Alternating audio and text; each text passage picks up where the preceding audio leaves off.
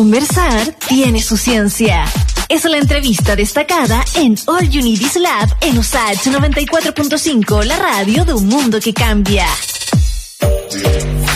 A ver, especialistas ya están alertando por un aumento de tics nerviosos en niños, niñas y adolescentes que usan El abuso de las redes sociales y la sobreexposición a pantallas durante la pandemia estaría generando un aumento de movimientos repentinos que son, digamos, los tics e incluso casos de síndrome de Tourette. ¿De qué se trata todo esto? ¿Cuánto de asidero tiene la realidad? Bueno, vamos a estar conversando con Carla Salgado, académica del Magíster en Neurociencia de la Educación de la Universidad Mayor. Carla, ¿cómo estás? Gracias por conversar con Radio Sach y también con Santiago Televisión. Hola, buenas tardes. ¿Bien y ustedes? Bien, bien. Oye, Carla, cuéntanos eh, de qué se trata eh, esta alerta que, que, surgió en Estados Unidos, Canadá, Australia, Reino Unido. Bueno, ya está llegando acá a Chile también de la mano de pediatras y neurólogos. Eh, sobre el uso de TikTok, te lo pregunto con, con digamos, la, mm, la precisión de que ya hemos tenido por años eh, alertas en torno, por ejemplo, a los videojuegos y distintas pantallas. Entonces, ¿De qué ¿En qué se diferencia también eh, esta en particular? Bueno, eh, yo creo que hay que entender un poquito como el contexto, como desde dónde nace como esta, esta noticia, ¿cierto? Eh, que parte eh, principalmente eh, em, en una clínica en Estados Unidos en donde empiezan a recibir después eh, en periodos de pandemia muchos más casos de síndrome de Tourette. Entonces empiezan a darse cuenta que muchos niños que presentan ciertos síntomas, ¿cierto? También tienen TikTok. Entonces empieza a haber una asociación ahí, ¿cierto? En donde pareciera estos tics nerviosos que empiezan a aparecer, tienen que ver con el síndrome y este síndrome a su vez pareciera ser que se gatilla, ¿cierto? Por el uso desmedido de TikTok. Ahora, si nosotros fuéramos a hablar un poquito como más en lleno, así como qué es lo que es el síndrome, en realidad tiene que ver más bien con un síndrome que tiene un componente genético y hereditario. Entonces, eh, si nosotros dijéramos, pucha, TikTok realmente genera Tourette, pareciera ser como muy alejado de la realidad porque tendríamos que ver estos dos componentes, ¿cierto? Cómo se relacionan y cómo se ven efectivamente en los niños y en los adolescentes. Eh, ahora, mm. de que de alguna u otra manera se manifiestan ciertos tics, ¿cierto? En los niños por el uso eh, desmedido de TikTok, evidentemente uno lo sigue viendo, mm. ¿ya? Y ahí es donde vemos nosotros estos tics que son llamados como tics simples o tics complejos, no sé. Por ejemplo, un tic simple que eh, repitan una palabra, la persona que está como conversando, si yo me pusiera a repetir lo que tú estás diciendo. O un tic más complejo, por ejemplo, que hiciera los mismos gestos que tú estás haciendo o incluso imitar un movimiento o un patrón de movimiento. Entonces, en TikTok uno ve mucho eso, ¿cierto? Ve cómo los niños imitan ciertos bailes, posturas, qué sé yo, etcétera. Eh, y ahí es donde empieza a quedar un poquito como no tan claro la línea de esto también es Tourette entonces, porque los niños empiezan a repetir esto constantemente. Eso, Carla, y ahí es donde se genera un poco como esta controversia. Tú me estabas hablando acá de distinto y quería justamente entrar en ese detalle, ¿no? Más técnico, como para empezar a aclarar también el, panorama, porque empezamos con, conceptos como tic nervioso, síndrome de Tourette, eh, y aclararlo justamente. Tú ya no hablabas entonces de los distintos tipos de tic nerviosos que pueden existir, pero por ejemplo, ¿qué diferencia a un tic nervioso que pueden ser espasmo voluntario o repeticiones de palabras, como tú bien decías, eh, a veces frente a ansiedad, estrés u otros estímulos, eh, y qué, digamos, diferenciarlo de ya un síndrome de Tourette, que es algo, un, trastorno mucho, mucho más macro, ¿no? Que un simple tic nervioso. Claro, es que ahí mismo tú dijiste la diferencia. Por ejemplo, lo involuntario, cuando nosotros hablamos de un movimiento involuntario que emerge de nuestro cuerpo, ¿cierto? Y no hay un control, podemos nosotros empezar a ver que quizás hay algo a nivel del sistema nervioso central que no está ocurriendo, ¿cierto?, eh, de buena manera o que estaría bueno observarlo. Pero ¿qué pasa si yo me pongo frente a una pantalla y quiero imitar, por ejemplo, un baile? Hay un movimiento que es consciente, por lo tanto ya no es involuntario, sino que hay una voluntariedad por parte del niño, de la niña, ¿cierto?, del adolescente por efectuar este movimiento. Entonces, ahí, ¿cierto?, eh, no habría tal síndrome. Ahora, eh, ¿Qué pasa si yo quedo con secuelas de aquello? O sea, por ejemplo hago, qué sé yo, un TikTok y después lo sigo repitiendo y sigo estando con un movimiento, por ejemplo, del labio, de la ceja eh, o, repetir constantemente una vocalización. Ahí evidentemente habría que evaluar otro tipo de, contexto, eh, como por ejemplo factores de ansiedad, de estrés, eh, bueno, y también tener el contexto de pandemia eh, eventualmente, porque muchos niños y adolescentes han estado, digamos, en contacto eh, mucho más abundante, ¿cierto?, con las redes sociales y también con esta plataforma. Por lo tanto, es su mm. forma también de comunicarse, de expresarse y de dialogar. Mm. Porque, eh, como tú bien decías al principio, eh, bueno, recordarles a los que nos escuchan por la radio, estamos conversando con Carla Salgado, académica del Magíster en Neurociencia de la Educación de la Universidad Mayor. Eh, toda esta conversa se donó a propósito también de un estudio en particular que tiene que ver con niños, niñas y adolescentes y que hablan de, por ejemplo, que si bien no se habían rastreado los casos a nivel nacional, sí existían datos en los centros pediátricos, digamos, de manera individual. Por ejemplo, señala una nota acá del Wall Street Journal que desde marzo del 2020 eh, un hospital de niños de, Texas, del estado de Texas, había informado haber visto aproximadamente 60 adolescentes con estos tics, mientras que los médicos vieron uno o dos casos un año antes de la pandemia. O sea, sí o sí hubo un aumento. Entonces aquí es la pregunta, ¿por qué se llega a hacer esta vinculación entre TikTok y tics nerviosos y no simplemente pandemia y tics nerviosos? Bueno, esa es una pregunta, yo creo que da como para harto en realidad, mm. eh, porque podríamos incluso nosotros hipotetizar que quizás antes los papás no ponían quizás tanta atención en sus hijos mm. y los hijos ahora están pasando o pasaron mucho tiempo más en casa. Por lo tanto, al pasar mucho más tiempo, pudieron observar quizás alguna sintomatología eh, que les era distinta y que por eso también los llevaron a consultar.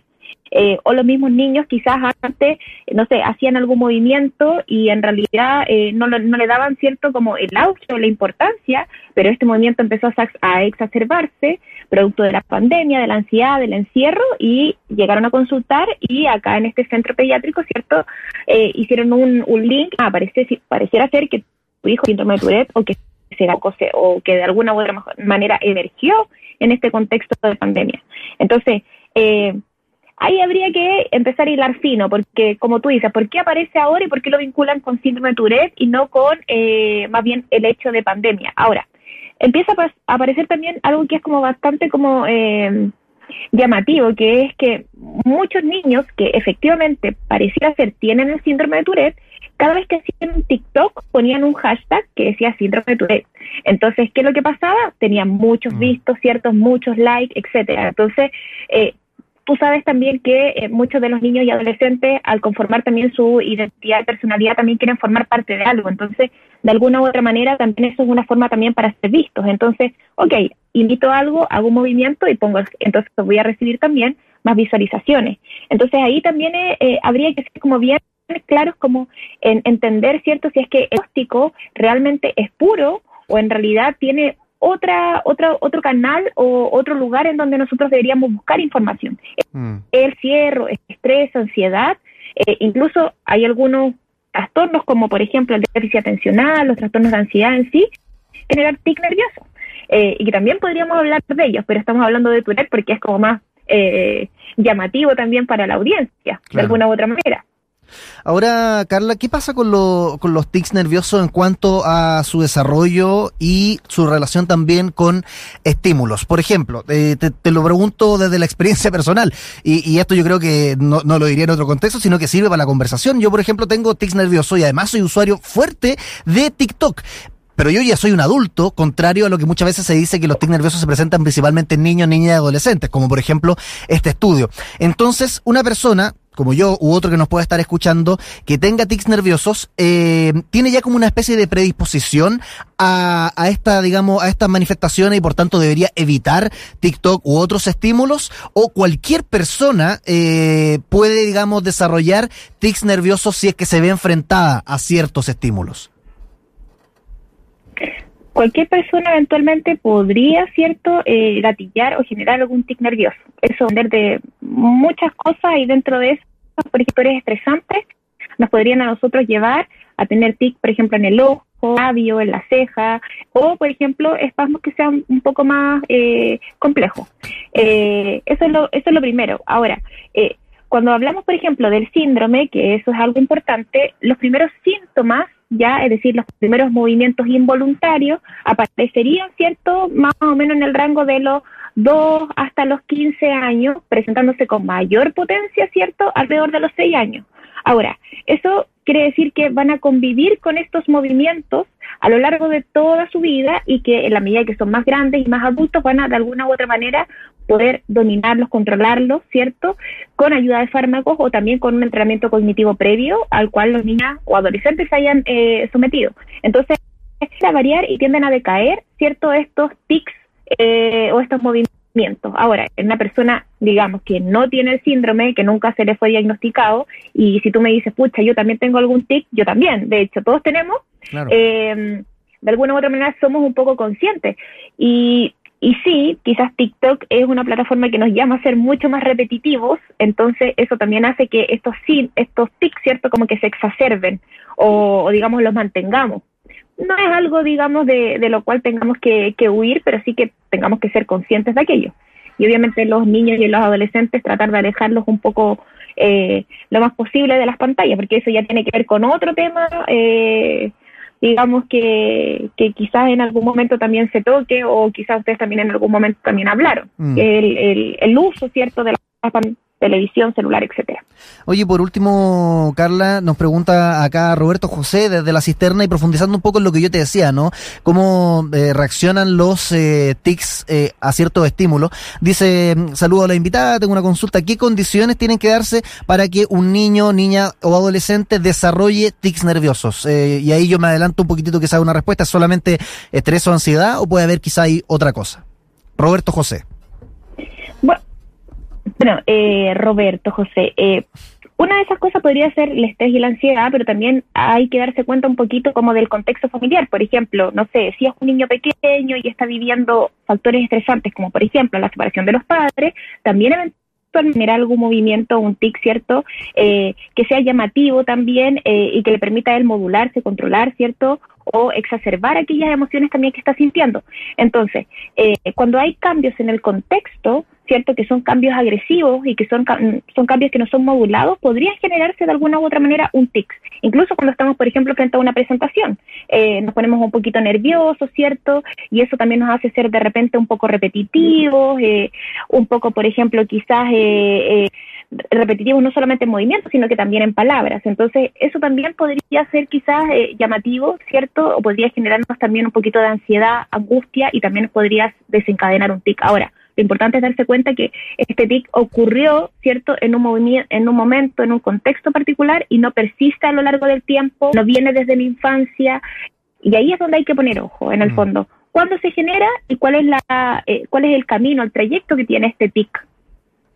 Ya pues Carla, hoy estamos conversando acá con la académica del Magíster en Neurociencia de la Educación de la Universidad Mayor, Carla Salgado, te doy las gracias por haber conversado acá con Radio Sachi y Santiago Televisión sobre los TIC nerviosos, justamente síndrome de Tourette y su eventual relación ahí con esta red social TikTok. Abrazo grande.